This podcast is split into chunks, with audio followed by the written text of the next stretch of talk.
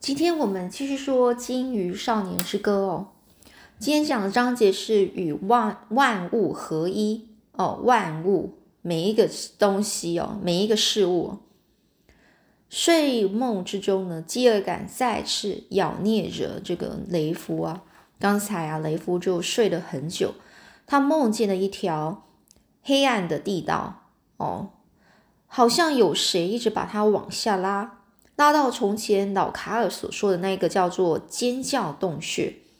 那里有凶恶的神兽，会把懦夫的肉哦，懦夫就是那些很胆小、很不勇敢的胆小的人的肉，会把这个胆小的人的肉啊，从骨头上撕下来。哦，也就是说，那个凶恶的神兽啊，会把这个人的肉啊，从骨头上撕了下来。当雷夫又梦到自己被一只巨大的手，是奥丁的手吗？哦，他就在这样想，从地道里。扔出的扔出来的时候，他就醒了，而且呢，感觉饿的非饿的发慌啊，就是非常饿，只好就把两颗小卵石放进嘴里，让他的舌头有点事做。但是因为实在太饿了，雷夫还得尽量克制自己，以免把那些石头得吞下去。鱼叉没了，但是雷夫就找到了一丛杨柳，做了一根新的叉柄。哦，然后呢，就。呃，虽然呢，钢制的鱼叉矛头呢也没有了，唯一的那个已经随着那把鱼叉消失在漩涡中了。也就是说，本来的那一个呢，就是呃，就是上次那个漩涡不是有一个非常一个很大漩涡嘛，就鱼叉就掉进那个漩涡里面了。但是雷夫呢，从前看到老卡尔用这个木头啊制作鱼叉矛头。这雷夫就砍了一段比这个老卡尔身高还长的这个杨柳树干，然后削去了这个这个树皮呢，然后就放在太阳下晒干。等到这个它的那个树叶树叶一体的叶干掉之后呢，就用这个刀子把较粗的那头给切开一截，再把一个木片塞进那个切口，做成了一个两齿哦，两个牙齿那种齿哦。就是像尖尖的齿啊，牙齿的那种鱼鱼叉矛头，两个叉齿相距大概一个手掌宽。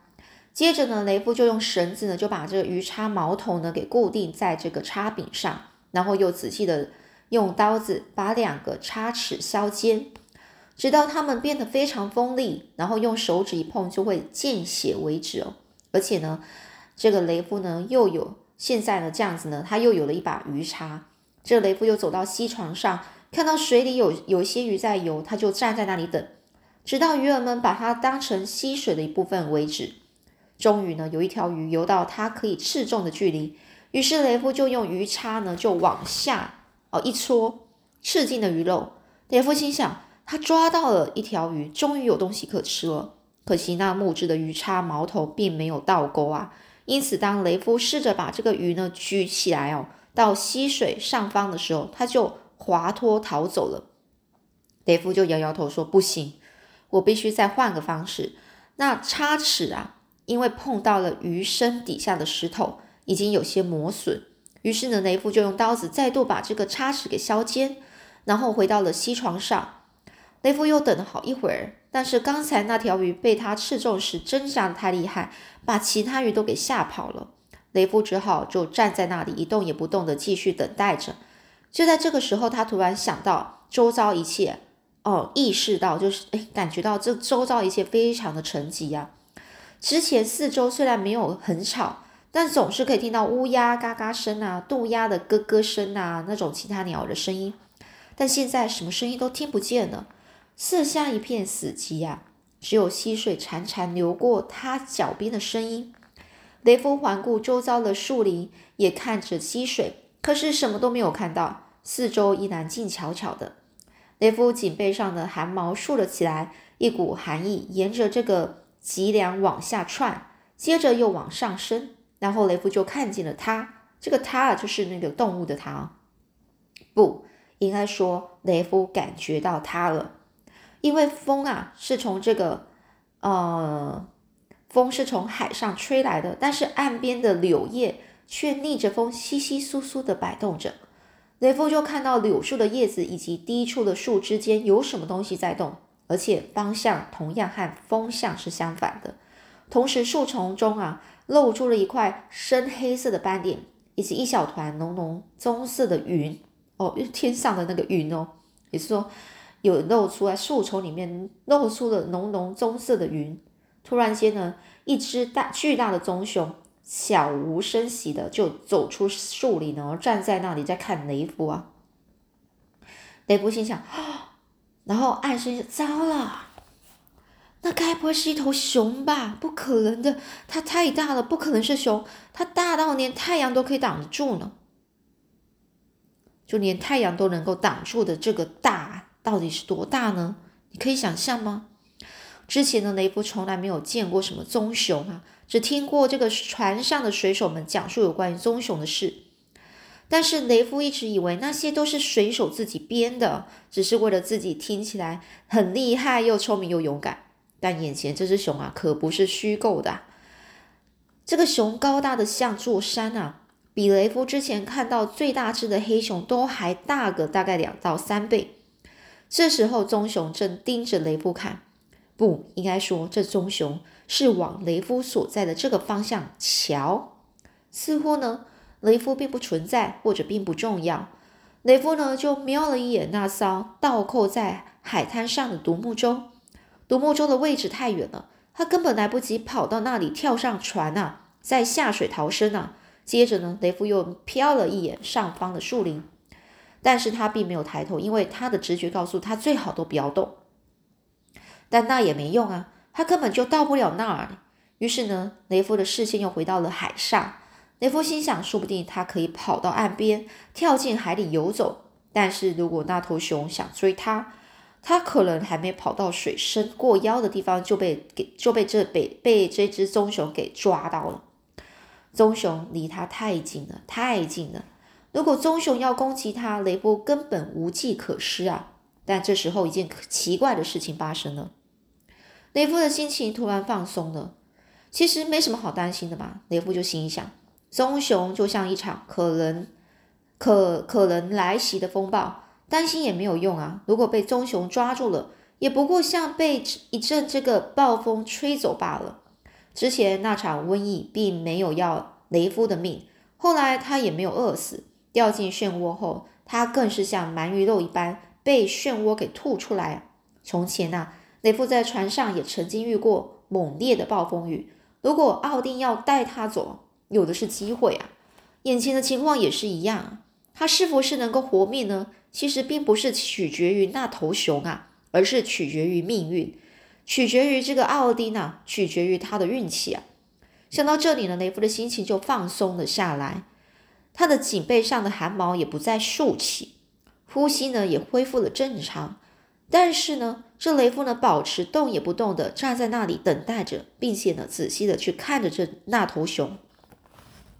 这时候呢，这棕熊正朝着独独木舟和那条正正晾在岩石上的毯子走去，边走还边用鼻子去闻一下地面。雷夫惊讶的发现啊，棕熊几乎没出什么声音呢。这棕熊的体重想必有好多个男人啊加起来那么重吧？但是它的脚掌啊。触碰触到地面的时候是无声无息的。棕熊的身躯异常的肥大，走起路来身上那出奇浓密的这个毛皮，便在皮下脂肪的挤压下，就有如这个波浪般啊，波浪般哦起伏着，并且在阳光下，就像海豹的毛皮一样，闪着近乎大概金色的光芒。当棕熊越靠越近的时候，雷夫看到一群虫子啊。在这个熊的那长长的毛发四周啊飞来飞去，棕熊就走到那张毯子旁边呢，停了下来哦，伸出一只长长的脚爪，小心翼翼而且灵巧的帮它掀开，闻了闻那下面，然后就把这个毯子丢到一旁。接着，棕熊便将注意力转向那些较小的物件，包括这个绳索、手斧以及装断，啊，这个装这个。断钢和打火石的袋子，棕熊呢就用它那巨大的爪子将这些东西一一拿起来，翻来翻去的仔细看，而且呢一边就是闻啊，一边喷气啊。然后呢，棕熊呢就走到了独木舟旁边，这棕熊闻了闻独木舟的内部，慢吞吞的舔了上面一滩这个这个字字痕哦，就是有一什么东西留在上面的一个一个呃标志的东西哦。接着呢，就用一只手掌将这个独木舟翻了过来，闻了闻这个船底，然后呢，棕熊就转身啊，站在水边，看着此时呢，此刻呢，正在站在这个呃极西的溪水中。距距离他只有大约五步远的雷夫，雷夫心想：如果我死在这里，那就是我的错，因为我对熊不够了解。雷夫的视线啊，就掠过了那头熊，看到地上呢散布着几小堆尚未全干的这个熊粪呢，熊的大便，那是雷夫他之前没有发没有注意到的。就雷夫就心想：啊，可是我当时已经很累了。出了这个漩涡后，我就一直忙着把独木舟推到岸边呐。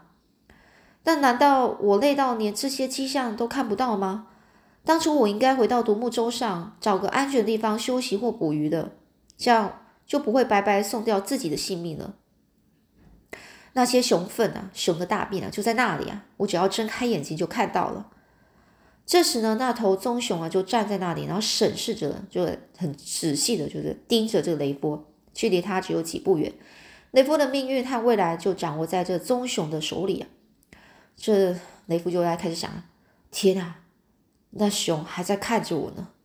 唉，这都是我的错，所有的迹象都在那里，唉，我却没看到。那是因为啊，因为我是一个该死的傻瓜。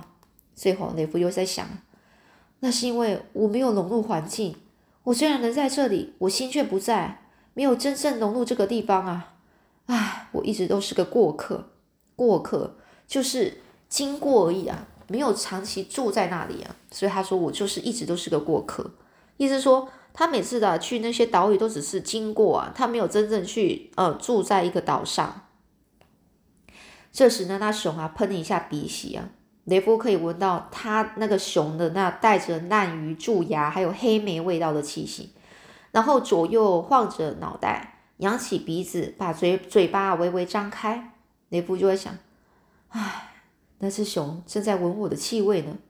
但突然间呢，棕熊哼了一声，就悄然的啊，静悄悄的转身走开，消失在一旁的树林里，就好像这只熊从来不曾出现呢。它是一只幽灵般的熊啊。这雷夫就想啊，但那只熊不是幽灵啊，是一头活生生的熊啊。雷夫知道。因为呢，他立刻呢双腿一软呢，跪倒在水里，啊，又继续想，那是一头活生生的熊，它原本可以杀了我，把我吃掉，但他没有，可能是因为他刚才已经抓了许多鲑鱼啊，吃的很饱，也可能是因为我运气好，这只熊啊原本可以取走我的性命的，因为我雷夫并没有融入周遭环境啊，我没有成为我所在之处的一部分。没有融入这里的树木、大海、风、鲸鱼和熊，这雷夫啊，应该融入这一切，但他却仅仅是个过客。于是呢，雷夫就暗自向奥丁起誓啊，就发誓：我要融入这个地方，成为他的一部分。我会不断观察、学习、认识这里以及所有我即将造访的地方。造访啊，就是他去过的地方。只要他到一个地方呢。他一定要先融入这个地方，让这些这个地方成为，呃，他自己一部分呢。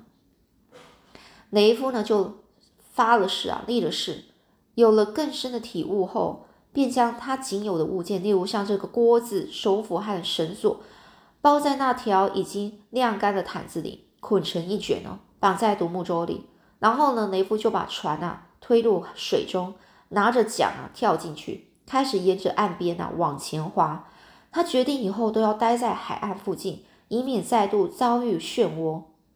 这雷夫呢，划了大不大半天，一直没睡觉，只是不停的观察着每一个可以停船捕鱼的地方，然后呢，在审视那里的地面，聆听鸟儿的叫声，注意这些呃这些动物们是否突然安静下来，因为那向来是个危险的讯号。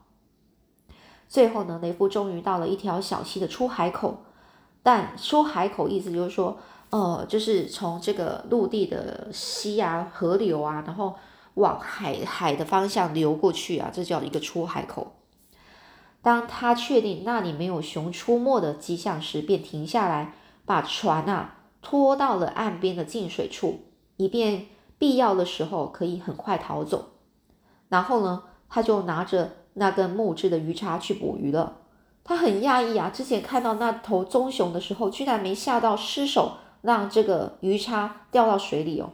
哦，他很讶异，就是他很吓，嗯，很很惊讶，说他看到那个熊啊，并没有吓到手软哦，把这个鱼叉掉到水里。